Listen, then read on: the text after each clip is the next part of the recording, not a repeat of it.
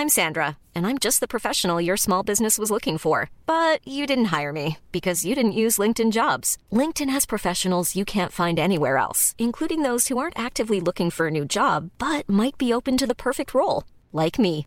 In a given month, over 70% of LinkedIn users don't visit other leading job sites. So if you're not looking on LinkedIn, you'll miss out on great candidates like Sandra. Start hiring professionals like a professional. Post your free job on linkedin.com/people today.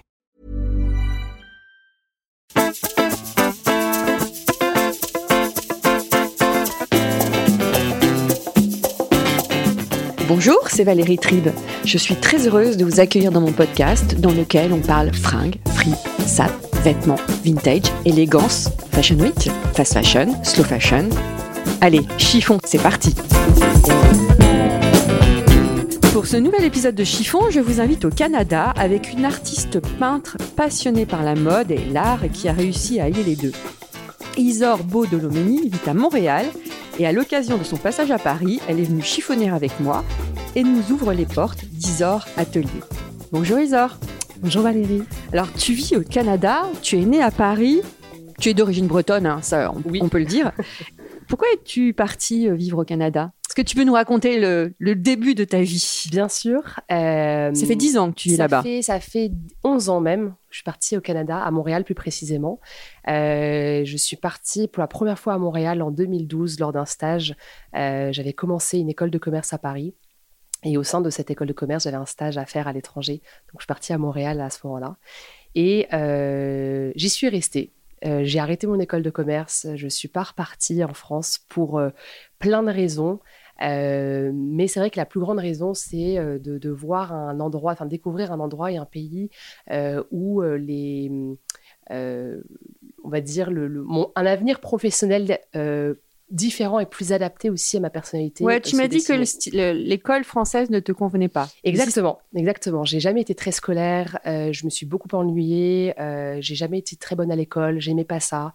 Euh, J'étais justement, j'avais besoin d'apprendre autrement, donc apprendre en faisant, apprendre en rencontrant des gens ou apprendre en posant des questions, en ayant euh, un- par, par intérêt pur. Et c'est vrai que euh, euh, j'ai été scolarisée dans un pensionnat où très vite, je fais partie d'une génération où il fallait faire euh, des filières générales euh, Mm. parce que c'est celles qui ont des débouchés. Donc, par peur justement de ne pas trouver le débouché qu'il me fallait, euh, j'ai euh, choisi une, une voie un peu plus, euh, un peu plus générale Mm. euh, et business qui me, et en fait, qui me correspondait pas du tout. Donc, Bah, t'es une euh, artiste dans l'âme, hein, donc euh, c'est vrai que j'ai du mal à t'imaginer en businesswoman. Mais avant, quand même, t'as commencé ta carrière en agence de pub. Exactement. Qu'est-ce que tu faisais donc? Exactement, j'ai été, euh, j'ai commencé dans le média, agence média, où j'étais euh, stratège. Et j'ai évolué après, euh, j'ai fait huit ans de carrière en pub et en production vidéo. Donc après, j'ai bougé tranquillement vers la prod jusqu'à devenir productrice euh, de vidéos, principalement publicitaires et documentaires.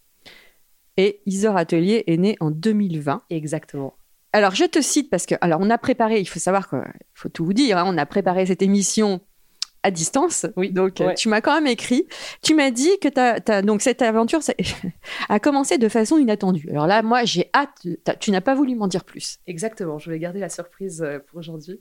Euh, c'est en 2020. euh, Covid, année Covid. Covid, exactement. Au, au Canada, vous avez Au été confiné assez longtemps en plus. Exactement. Ça a été, euh, les règles étaient beaucoup plus strictes, donc euh, un peu, euh, je pense, pour l'ensemble des pays anglo-saxons du Commonwealth, c'était effectivement très très rude. Et donc le Canada avait des règles effectivement strictes. Et je suis tombée enceinte de ma fille et parallèlement, j'ai arrêté de travailler. Je, je gérais une filiale et je me voyais pas du tout continuer à, à en assurer, euh, enfin en assumer les, les fonctions et tous les stress qu'elle avait, d'autant plus que c'était en plein, euh, en plein Covid. Et en plus de ça, le confinement. Donc je me suis retrouvée à être inoccupée, enceinte, donc pas forcément le meilleur moment pour retrouver un emploi, Mhm. euh, et confinée. Donc, et aussi avec l'hiver qui arrivait. Ah oui, c'est vrai que l'hiver là-bas. euh, voilà. Et en fait, euh, je, je- là, je, je me suis dit, il faut vraiment que je m'occupe. J'avais pas forcément un projet entrepreneurial, même pas du tout. J'avais vraiment envie de faire quelque chose pour moi. Et euh, traînait chez moi une toile que j'avais achetée pour faire une toile pour, euh, pour, euh, pour la maison. Et en fait, euh, en, en- j'avais fait quelque chose de très vite fait, bien fait, en jetant de la peinture, en voulant faire quelque chose de très abstrait. C'était horrible. ça avait séché. Je m'étais dit, il faut que je la reprenne. Et là, je vais reprendre, euh, je veux bien la reprendre et je vais prendre ce temps pour pouvoir bien la faire. Et donc, euh, j'ai commencé à repeindre dessus et je me suis dit, qu'est-ce que je pourrais faire, quelque chose qui me parle et je me suis inspirée euh, d'un artiste qui s'appelle David Hockney, mhm. euh, qui est un artiste britannique et euh, qui fait souvent des tableaux très colorés, très joyeux. Et je trouvais que ça me correspondait. Et à côté de ça, j'avais envie, dans mes tableaux, pas forcément faire que du, des paysages. J'avais envie aussi peindre des femmes parce que j'ai toujours été très sensible à, aux femmes, aux formes et voilà, donc euh, j'ai fait cette première toile-là euh, d'une femme qui saute dans une piscine. Euh, et c'est en la postant sur Instagram que des amis me disent Isor, j'adore, 200 dollars, on te l'achète. Allez, c'est parti comme ça. Et ça a commencé comme ça. Alors, tu t'es spécialisée dans la peinture acrylique.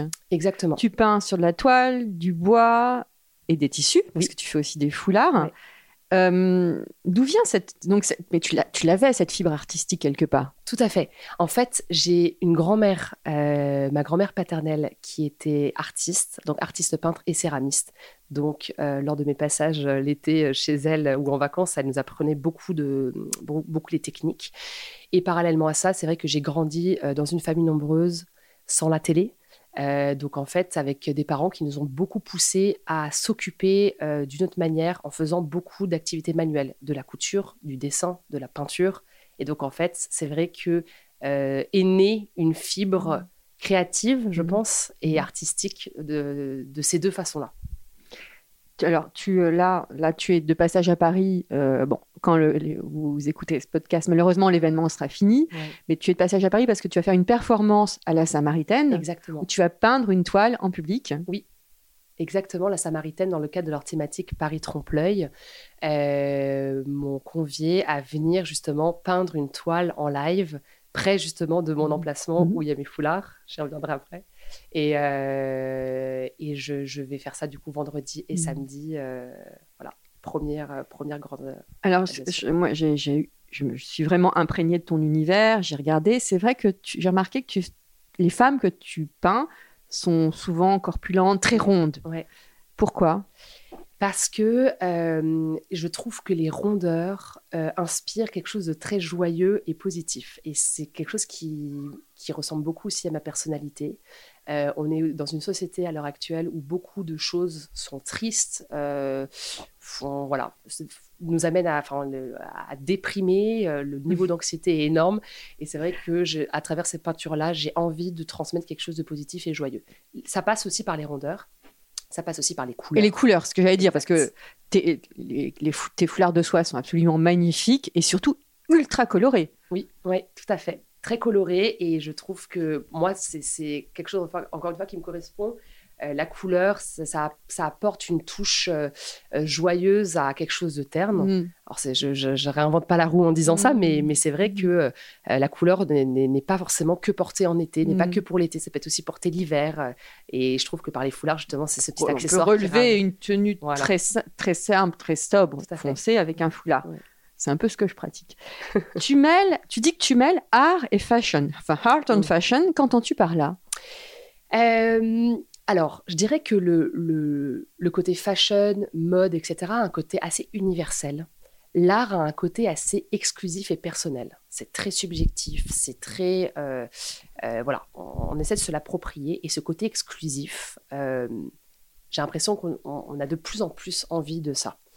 Euh, et c'est vrai que moi, étant euh, une fan de mode euh, et, encore, et à côté de ça, une artiste, je me suis dit, pourquoi pas allier les deux en apportant cette exclusivité et ce côté peut-être un peu plus authentique dans un milieu qui aujourd'hui est quand même très vaste, mm. très concurrentiel. Mm. On voit mm. énormément de marques, énormément de, de choses. Et c'est vrai que c'est très difficile de, aussi de se réinventer. Et de se démarquer aussi. Et, donc de se démarquer, effectivement.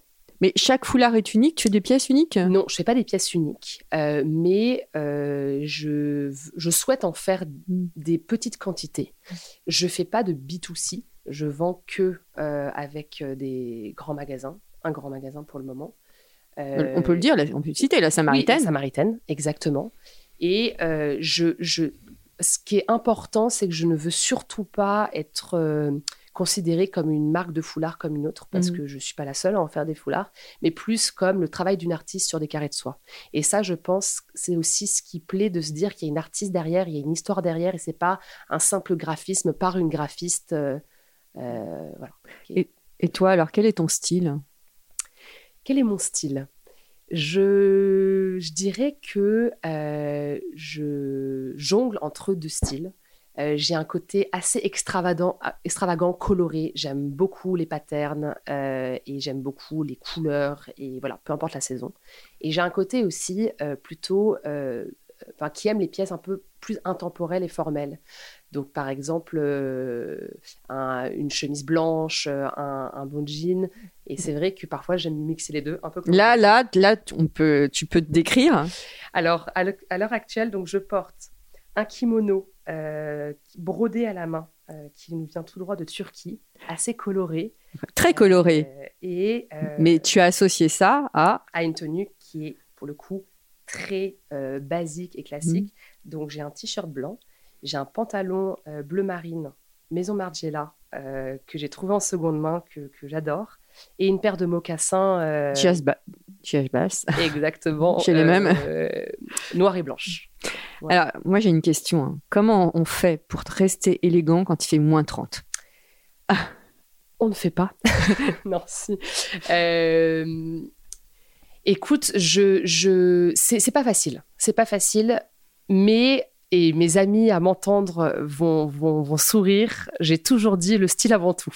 Et c'est vrai que ça a été toujours un petit running gag. Euh, j'aime, j'aime rester stylé, peu importe l'environnement et euh, la météo, etc. Et c'est vrai que c'est pas évident parce qu'il faut faire preuve de créativité. Par contre, c'est possible. Euh, c'est possible en, essayant de trouver des pièces qui se prêtent à la météo, mais ou d'un assemblage de, un assemblage de, pièces mmh. qui vont euh, faire en sorte qu'il y ait quand même. mais quand il y a une tempête de neige, par exemple. Et quand il y a une tempête de neige, eh ben, moi, je, je, je, je, préfère souffrir mais être belle. Ah T'es la deuxième à me le dire en, une semaine, là. Oui, oui. Souffrir, être belle, ça veut dire par là que euh, je n'ai jamais eu de bottes de neige, par exemple. Euh, ah je suis, euh, on va dire que ma paire, euh, ma paire la plus commune pour des, des météos assez lourdes, c'est une paire de Converse. Donc c'est sûr que quand il fait moins 30... Mais t'as les pieds congelés Alors, je mets des chaussettes en laine ou en cachemire. Ceci étant dit, je suis pas une fan de plein air, donc je veux pas non plus faire de la rando avec. Mmh. Je suis très citadine, donc c'est vrai que souvent c'est pour passer d'un point A à un point B mmh. Mmh. assez rapidement, et ça se fait. Euh, ceci étant dit, j'ai déjà porté des talons dans la neige. Euh, je le referai pas, mais c'est vrai que non, c'est pas toujours évident. Alors justement, quelle est la différence hein, au niveau de la mode entre Montréal et Paris? Euh, Alors Montréal, pour vous mettre en contexte euh, par rapport à la mode dans les deux villes, c'est vrai que je vis dans une ville qui est réputée pour être l'endroit de tous les possibles niveau style. Donc c'est-à-dire qu'on passe aussi bien d'un style extrêmement décalé et déjanté à un non-style. Il y a vraiment ah, deux extrêmes. Les Canadiens n'ont pas tous des chemises de, de bûcherons, c'est ça? Non, absolument pas. Il y, a, il y, a, vraiment de tout et parfois même des belles surprises. Et c'est vrai que je me suis rendu compte que euh, on entendait souvent Montréal un côté très avant-gardiste sur la mode, etc. Alors c'est vrai que j'avais du mal à, le croire, surtout euh, en venant de, Paris. Et c'est vrai que j'ai réalisé que ce côté avant-gardiste euh, était très concernait plutôt la génération 18-25 ans. Euh, surtout sur des tendances très street style, casual, qui sont arrivées ensuite en Europe. C'est par contre, moi me concernant, et euh, je, vois beaucoup d'amies françaises, donc dans la trentaine, c'est vrai que pour le coup là-bas, c'est impossible de s'habiller comme on aimerait. contrairement. Comment tu fais toi pour choper? À la France, mais en fait, je remplis mes placards quand j'ai en France, tout ah, simplement. quand tu viens en France. Ouais. Et c'est ce que fait, c'est ce que font beaucoup de, de mes amis. Euh, parce qu'en fait, là-bas, l'offre proposée est vraiment très très différente de l'offre proposée en France. Elle est même quasi nulle par rapport à la France, dans le sens où soit ce sont des grandes chaînes de magasins, mais qui sont plutôt des enseignes de fast fashion, j'imagine. Des enseignes de fast fashion, exactement. Euh, soit ce sont des enseignes locales, locales dont l'offre n'est pas très attrayante, mm. euh, ou soit c'est de l'ultra luxe. Donc c'est vrai que pour le coup, moi je remplis mes, mes, mes, placards quand je, quand je passe en France ou quand je voyage. Euh, et c'est vrai que pour le coup, quand je suis en France, je me lâche, je me prends un peu plus la tête.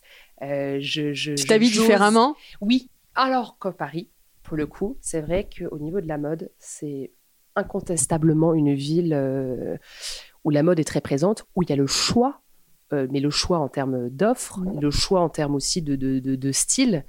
Et Tu trouves que la parisienne est ultra stylée? Ah oui, complètement. Et pour moi, il n'y a pas qu'une parisienne, les parisiennes. Il y a plusieurs styles. Donc le mythe de la parisienne, c'est le mythe des parisiennes. Exactement. Et, et je, et moi, je suis euh, euh, fascinée par les différents styles qu'on voit à Paris, par les femmes qui osent. Beaucoup aiment oser ici. Et à Montréal aussi, non? Oui, mais euh, je dirais que ça ose. euh, alors, tu me poses une colle. Ça ose différemment, mais je ne sais pas comment. Un Ça peu ose- ça comme à Londres? Oui, voilà, ça ose, c'est très, on va pousser, on va dans l'extravagance, on va dans l'extrême, ça ose dans l'extrême. En, en France et à Paris, je trouve que euh, la parisienne, la française, elle ose, mais avec élégance. Mm. Est-ce que tu vois la différence oui, je comprends, je comprends. J'imagine que tu as des amies canadiennes. Qu'est-ce qu'elles te disent sur euh, les parisiennes? Mais on a cette réputation-là. Ouais. On a cette réputation-là, et c'est vrai que les Canadiennes, elles, elles préfèrent le confort. Mm. On s'habille pour le confort. On s'habille parce que c'est un besoin euh, primaire, Mm. mais il faut avant tout être confortable. Et pour elles, c'est vrai que les Parisiennes, c'est ça ose, ça met des styles absolument euh, fantastiques, mais pas forcément confortables ou pas forcément, euh, voilà. Tu disais que tu as eu une éducation un peu à l'art. Est-ce que tu as eu une éducation à la mode? J'ai une éducation à la mode, oui, j'ai une eu- éducation à la mode, mais euh, pas forcément une éducation à la mode euh, de, de grandes marques prestigieuses. Mm. Euh, j'ai une maman qui a toujours aimé justement oser, qui a toujours été assez extravagante dans ses styles, et je pense que j'ai tenu ça d'elle. Mes sœurs aussi Mhm. sont, aiment ça, aiment oser, et, et je pense qu'elle m'a bien transmis ce- ce- cet amour pour, pour le style et le bon que- goût. Est-ce que tu suis les tendances? Euh, pas tellement. Pas tellement. Alors, c'est sûr que la tendance, parfois, va m'amener à, à considérer ou à acheter un vêtement où je- pour lequel j'avais pas forcément pensé. Par exemple, récemment, c'était une paire de sabots. Mhm. Enfin, récemment. La, la dernière année, je me suis acheté des sabots. J'avais pas forcément pensé à m'acheter des sabots. Donc, la tendance a fait que je me suis dit, ah, tiens, ça peut être super cool. Et tu l'as vu où? Sur Instagram? Sur, J'ai euh, vu sur Instagram, exactement. Et, euh, et en fait, cette tendance-là, je me suis dit, tiens, c'est cool, c'est quelque chose de tendance, j'ai envie de me l'acheter. Par contre, mon style n'est pas en fonction de la tendance. Mm. Je vais le matcher avec mon style personnel. Tu Euh, suis pas euh, intégralement euh, les Fashion Week, tu dis pas tiens ça c'est très à la... pas forcément la Fashion Week, mais ça c'est très à la mode, je le veux. Des pièces, pour des pièces, oui. Mais pour la, la combinaison de ces pièces-là sur Mm. mon style, non. Absolument Tout ce pas. qui est hit, hit bag, hit shoes, tout ça, ça Pas tellement. Voyez, tu vois, les, par exemple, les, les grosses baskets euh, de certaines marques qui ont été à la mode euh, récemment, tu sais, je pense à Balenciaga, etc. Moi, c'est pas du tout mon style. Je trouve ça assez grossier. Et donc, je, par tendance et par mode, je suis pas allée vers cette. euh, voilà. Quel est l'ADN de ta garde-robe? L'ADN de ma garde-robe, très mixé. Mhm. On Ce que tout. tout à l'heure. Ouais, Mm. on y trouve un peu de tout. C'est vrai que pour le coup, plus je vieillis, mais j'aime pas dire ça parce que ça. C'est encore très jeune. je suis encore jeune. Mais c'est vrai que j'ai j'ai envie de. J'aime beaucoup les belles pièces. Mm. Je préfère m'acheter moins de vêtements, euh, mais m'acheter des, des belles pièces. J'aime beaucoup chiner. Euh, donc quand je dis des belles pièces, souvent c'est des pièces de créateurs. Et en chinant, c'est euh, trouver ces pièces-là en seconde main, euh, que ce soit dans des friperies, que ce soit dans des dépôts ventes de Alors, luxe. J'ai entendu dire qu'il y avait plus de il y avait beaucoup de friperies euh, à Montréal. Exactement, il y en a énormément. Et il y a des friperies aussi en fait de, de, de, de luxe, des dépôts-ventes de luxe. Et moi, c'est ce que j'adore parce qu'on trouve des pièces absolument incroyables, comme ce pantalon, Ce pantalon. Margiela, euh, pour vraiment le prix d'un pantalon d'une marque chez Cézanne, par Mhm, exemple. mhm, mhm. Donc, c'est vrai que j'aime beaucoup faire ça. ouais. Est-ce que tu t'habilles différemment depuis que tu as créé Isor Atelier? Tu- tu- tu- Ton âme d'artiste a explosé, on va dire. Est-ce que du coup ça a changé ta façon de t'habiller? Euh, Pas tellement parce que j'ai toujours osé. J'ai toujours aimé euh, porter des pièces que, que, que- qui me faisaient plaisir, euh, parfois un peu extravagantes. C'est sûr que là, avec mon kimono, je me balle dans la rue. Alors à Montréal, on fait que de m'arrêter parce que pour eux, c'est peut-être moins habituel. Mais euh, Ah, on t'arrête quand même. Ouais, on m'arrête, on m'arrête. Euh, là, ce matin, on m'a arrêté en venant ici à Paris. J'adore, euh, c'est magnifique. Euh, ce qui est un peu plus, euh, on va dire, euh, moins commun à Paris. Voilà, donc je vais faire, je, je vais, je vais, je vais porter quelque chose qui, qui me plaît. Et voilà, là, je me perds. Quel est le vêtement qui te rend forte? Le vêtement qui me rend forte, c'est mon sac à main. Donc c'est un accessoire, C'est un accessoire. C'est un accessoire. Et le vêtement, c'est une chemise. une chemise? Ouais. Et si tu as un rendez-vous méga important, tu sors les talons ou pas? Ah bah si, Euh, parce que tu, tu, tu mets des talons dans la neige, donc j'imagine. Oui, en fait, les talons n'est pas forcément synonyme pour moi euh, de, enfin, ne s'associe pas forcément à l'importance d'un événement. Par exemple, te rencontrer aujourd'hui était quand même important pour moi. Euh, J'ai mis une paire de mocassins euh, parce que ça reste pour moi aussi habillé que des talons. Mm. Euh, oui, pour, pour les événements, je, je, je vais m'apprêter, je vais, euh, je, je, je vais me, voilà, me prendre un peu plus la tête que d'habitude, alors qu'habituellement, je me lève, je me sers dans ma garde-robe, je m'habille sans trop me poser de questions. Euh, donc euh, voilà. Quel est le vêtement que tu ne porteras jamais? Il y a deux vêtements que je porterai Ah, jamais. deux. Deux. Les chair et les slims. Ah, ouais. on a un point commun, un point effectivement. Ah ouais, je, je- jamais. Les slims, je, je... non, ça devrait être, on est d'accord, ça devrait être banni. euh, ça devrait de être banni. mode. Par contre, j'admets, j'en ai porté Ah, durant la période. tu as osé Quand j'ai osé en porter dans la période où ça, bah, c'est arrivé. Moss. Hmm Exactement, la période Kate Moss, euh, euh, même on a- à l'époque, on, a, on adorait, euh, euh, quand, même quand les garçons en portaient, les, les slims avec, ce que je, je me souviens des chaussures à pointu qu'on appelait les schmouves, quelle horreur. Mais donc oui, j'en ai porté, mais Mm. en fait parce que là pour le coup j'avais suivi une tendance. Mm. Euh, et puis c'était à l'époque où effectivement euh, l'adolescence, on est un peu plus fine, Mm. donc euh, à la limite ça passe. Mais maintenant, je me, tu, plus jamais. Tu me parles beaucoup, tu, tu as prononcé plusieurs fois le mot oser. Quel conseil donnerais-tu à une femme qui n'ose pas? Qui n'oserait pas, par, par exemple, sortir avec ce magnifique kimono que tu portes? Eh bien, la première chose, c'est de, de se poser la question de qu'est-ce qu'est-ce qu'elle a à perdre? De Qu'est-ce qu'elle a à perdre, en fait? Le Si elle ne ridicule, fait pas le ridicule. la peur du ridicule. La peur du ridicule, mais finalement, euh, pourquoi? Euh, Mm. Parce que, je veux dire, les interactions dans la rue sont assez éphémères. Mm. Donc, euh, donc finalement, je pense qu'elle a plus à y gagner de faire quelque chose pour elle, qui reste ancré en disant j'ai osé. voilà. Et le, regard, et le regard des autres? Ah, moi, je m'en fous complètement. Euh, et je pense qu'il faut, il faut s'en défaire. Je pense que si on est esclave du regard des autres, justement, on va pas oser. Justement, on va faire en fonction des gens. On va être, euh, en fait, on va être plus esclave de, de- de- des autres. Et ça, je trouve ça vraiment triste. Ton rapport à l'accessoire, donc tu me disais que c'est le sac à main, mais Ouais. tout ce qui est bijoux, barrettes, Le foulard. le foulard, Le évidemment. foulard. Euh, le foulard. euh, D'ailleurs, pourquoi le foulard? En fait, j'aime bien en avoir un de temps en temps, pas tout le temps. Parce que je trouve que c'est un accessoire qui, en général, peut habiller une tenue. Mhm. Il peut être porté de plein de façons différentes, dépendamment aussi de la tenue, parce que c'est sûr que c'est une tenue un peu plus classique. D'ailleurs, j'encourage les gens à aller voir ton Instagram. Je sais pas si c'est ton Instagram, j'ai vu des photos où tu, tu le mets sur la tête, tu mets des lunettes de soleil Ouais, par-dessus. ouais. Exactement, parce que justement, il y a plusieurs raisons. Le foulard aujourd'hui est un accessoire euh, très intemporel, mais aussi très connoté BCBG. Et c'est vrai que euh, il a souvent été connoté comme ça. Et euh, en foulard de soie, surtout. Les foulards de soie, exactement. Et c'est vrai que à travers mes, mes graphismes, j'ai voulu un peu lui donner un souffle un peu plus moderne, un peu plus euh, accessible aussi à, à plein différents styles. Bah, justement, à, à- à les femmes qui, qui étaient très chic et qui le sont. Euh, donc ça, c'est la première chose. La deuxième chose, c'est que le foulard a cette capacité à pouvoir être porté de plein de façons différentes. Et c'est vrai, on l'a vu les dernières années, beaucoup de marques ont fait des foulards. Ça a enlevé ce côté peut-être un peu moins BCBG, Mm. mais parce qu'on pouvait le porter dans les cheveux l'été, on pouvait le porter en ceinture, etc. Ceci étant dit, moi, dans mon cas, beaucoup de marques de foulards, justement, euh, vont euh, définir un peu comment on porte un foulard, vont créer du contenu autour de ça. Et moi, je trouve que pour le coup, c'est un peu vu et revu. Euh, les gens savent comment euh, porter euh, le foulard. je ne vais pas leur apprendre une nouvelle manière de le porter. Et donc, moi, j'ai envie de prendre plus la voie décalée parce que je pense qu'elle me correspond aussi de, bah, en fait, le, foulard, on sait comment il peut se porter. Maintenant, c'est comment moi, je peux le mettre en avant sur mon compte, sur mes réseaux sociaux et comment je peux le, le, démocratiser, le, lui apporter un peu cette Et toi, comment tu le portes le plus souvent?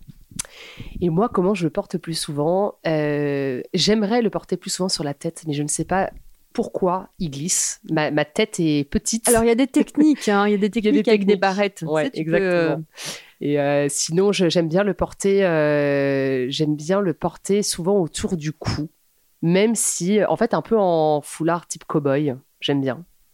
Je trouve que ça habille ma, ma tenue. C'est un, un petit cache-cou. C'est classique, c'est classique. Et puis c'est chaud vivant au Canada. Mais voilà, c'est chaud vivant au Canada, exactement. As-tu une icône de mode? Une icône de mode. Euh, alors, il y a, une, femme effectivement que j'aime beaucoup, que tu connais, euh, qui est Mara de la Horden. Mhm. Effectivement, pour moi, c'est une icône de mode. C'est pas forcément mon style. Mais ce que j'adore euh, chez elle et dans son univers, déjà, elle ose énormément. Elle ose quand même un style ah qui est très connoté. Mm. Euh, et qui est aussi un style euh, très. Moi, ma, maman s'habillait aussi un peu comme ça. Mm-hmm. Donc, il peut paraître aussi un peu old school. Très classique et old très classique. Mm. Mais elle a réussi, je trouve, à le. En fait, à en faire quelque chose de, de, de, de, de moderne sans faire quelque chose de tendance. Mm. Avec beaucoup de goût et, en fait à créer aussi son univers, son ADN et à vraiment créer quelque chose de neuf. Je trouve qu'on voit énormément de marques, on a énormément de choix. justement, toi, tu as un, plus as un œil extérieur, donc euh, voilà, d'autant plus intéressant. Et c'est vrai que je trouve que certaines marques en France, elles ne se différencient pas d'une marque, ça ne se différencie pas d'une marque à une autre. Marais de la Rondaine, tout son univers, que ce soit la veste, Marais de la Rondaine, etc., en fait, ils se différencient. On mm. sait que c'est elle. Même les pièces. Les pièces, exactement. Les collerettes. Et elle commence, elle commence à être copiée, d'ailleurs. Et elle commence à être copiée. Et c'est mm. ça qui est, qui est, trop dommage. Mm. elle avait créé pourtant, enfin, elle a créé quelque chose qui est très atypique. Donc oui, moi, j'aime je, je, beaucoup, euh, j'aime beaucoup ce que fait cette femme et tout l'univers qu'elle a créé bah, autour. Ce que tu disais sur les marques, notamment parisiennes, euh, il y a une certaine uniformisation de la mode, mais je pense que c'est dû aussi à Instagram. Ouais. Parce que tu regardes maintenant sur Instagram, tu as le, les feeds. C'est, Et c'est en fait même le feed euh, de mettre une photo euh, Cézanne, euh, Bâche, sans mettre la marque. On ne sait pas. On ne sait pas qui c'est. Où puisses-tu ton inspiration, justement, parler d'Instagram Est-ce que tu, es, tu regardes sur Instagram ou tu ou t'adores? Alors, surtout quand tu es à Paris, j'imagine que là, tu dois faire le plein d'inspiration. Tu te mets, tu t'assois en terrasse et tu mates? Ouais, alors ça, j'adore. Effectivement, c'est prendre un petit café en, terrasse et mater. Euh, c'est vrai que l'inspiration, je la prends, je la prends en regardant euh, les gens par, des rencontres, un peu, un peu sur Instagram aussi, par les voyages. C'est tout bête, tu vois, mais d'aller euh, parfois au Mexique, de voir des, pièces portées ou une, façon de faire au niveau de, du textile ça me donne envie de me dire tiens c'est vachement mmh. sympa. Ou au Portugal j'ai vu qu'ils faisaient des ils avaient fait des quand j'étais allée des sacs en, en raffia spécial pour porter des bouteilles de vin. Mmh. canon comme sac à main. Mmh. donc en fait euh, oui ça c'est des petites pièces tout tout t'inspire. Tout m'inspire ouais. Quelle est ta définition de l'élégance? Ma définition de l'élégance euh, je pense que c'est ce que dégage la personne avant tout en termes de personnalité je pense qu'une personne peut être habillée avec le style qui lui convient. Euh, si elle a une certaine euh, prestance, un certain charisme, pour moi, on peut, on peut retrouver l'élégance. Euh, mm. On peut retrouver l'élégance chez cette personne. Donc, c'est pas lié aux fringues. C'est pas forcément lié aux fringues, bien que évidemment une femme comme Maria de la Orden est extrêmement élégante. Et je ne dirais pas forcément la même chose d'un style un peu plus déjanté, mmh, londonien ou peut-être mmh. montréalais. Euh, donc non, oui, tu as raison, tu as raison, l'élégance a un côté plus... Euh,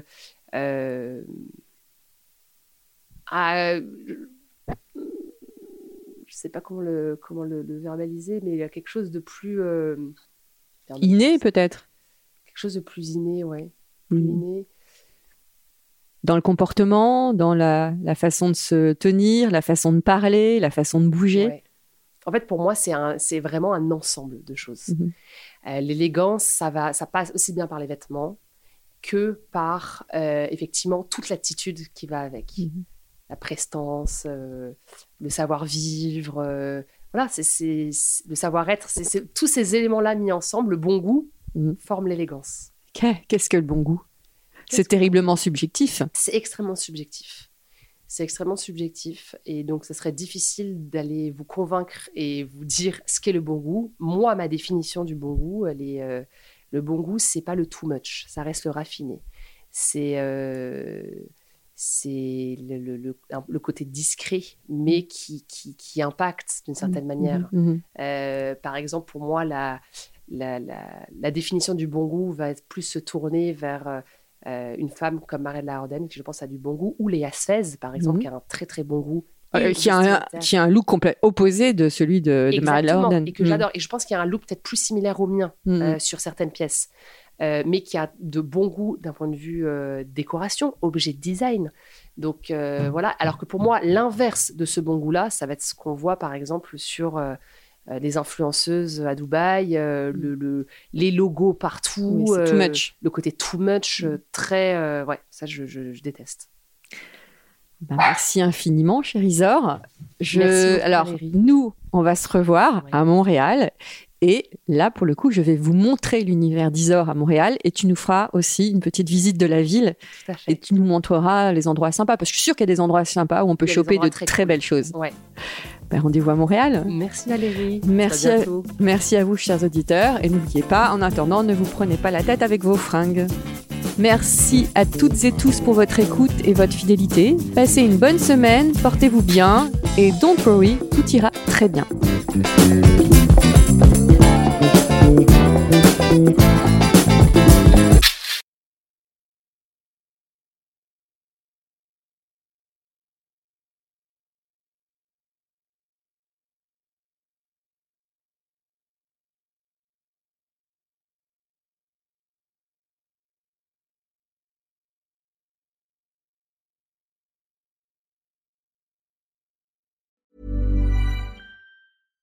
Save big money on everything for your next project at Menards. Spring is here, making it the perfect time for outdoor projects. Suncast storage sheds are an excellent solution for protecting outdoor lawn and gardening tools. They're easy to assemble, and the all weather construction provides water resistance and UV protection. Save big on Suncast storage sheds. View our selection of Suncast products today in store and on Menards.com. Save big